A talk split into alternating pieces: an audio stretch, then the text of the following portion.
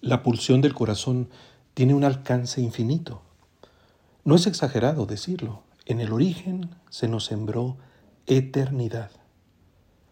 La huella que Dios dejó en nuestro ser es la nostalgia infalible de que solo en Él mismo encontramos la plenitud. La fe nos pide ahogar el deseo. De ninguna manera. Si algún sabio intuyó que todo sufrimiento proviene del deseo y que el único camino para hacer desaparecer el dolor es aniquilar el deseo, el mensaje cristiano invierte totalmente esa perspectiva. El impulso del corazón no debe destruirse. La aspiración que nos hace respirar y que sostiene los latidos es la vida misma que nos fue entregada y que busca su sentido. Debe ayudársele a emerger dándola a luz, ha de lanzarse hacia el cielo, su verdadero horizonte. Jesús nos alerta contra la avaricia. Eviten toda clase de avaricia. La avaricia es la dirección torcida del deseo, no la negación de su bondad. Avaricia es permitir que la tensión del corazón pretenda resolverse en la seca soledad del polvo. La paradoja que nos constituye nos modela como polvo, sí, pero polvo sobre el que el aliento divino se ha pronunciado, sobre el que arde el espíritu que todo lo renueva. De ahí la explicación del maestro, porque la vida del hombre no depende de la abundancia de los bienes que posea.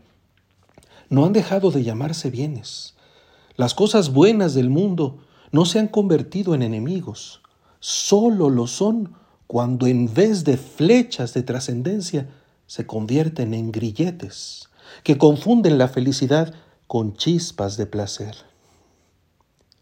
Esos bienes, por abundantes que sean, no cubren nunca el incendio del alma. La vida humana cruza las fronteras de la caducidad buscando la tierra desbordante que sospecha como destino y que la palabra de Dios le confirma como promisión. Algo más.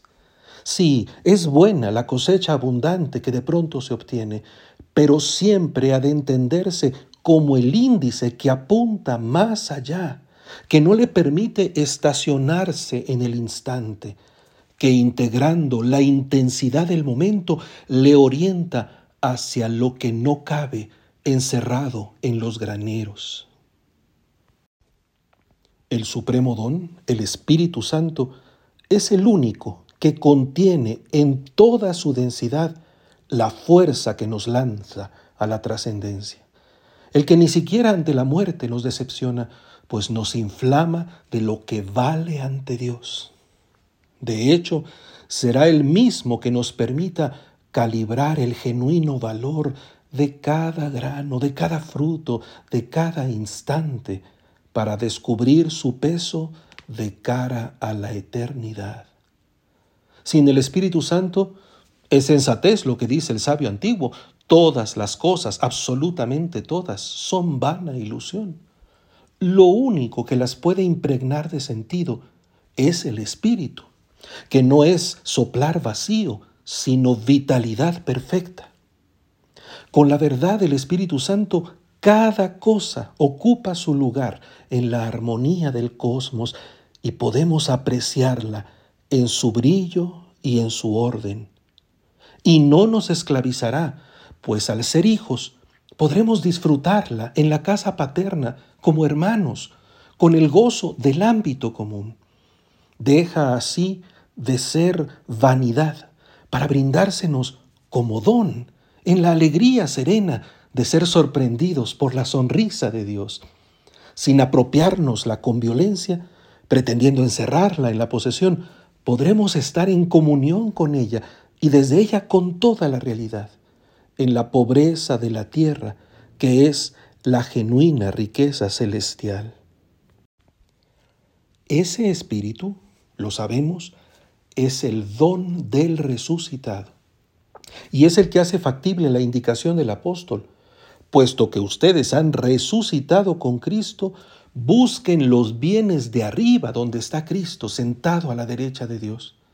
Y así reconocemos el secreto que da profundidad a la existencia y rumbo a la peregrinación. Pongan todo el corazón en los bienes del cielo, no en los de la tierra, porque han muerto y su vida está escondida con Cristo en Dios. Es el bautismo el que con la fuerza del Espíritu nos ha asociado a la muerte y resurrección del Señor, de modo que en efecto Él late ahora en nuestra carne y nosotros palpitamos ya en su eternidad. La participación en Cristo nos redime de toda avaricia porque nos entrega de hecho la riqueza definitiva del reino. Desenmascara la fatuidad que pretende encandilarnos para otorgarnos sereno el júbilo del amor divino.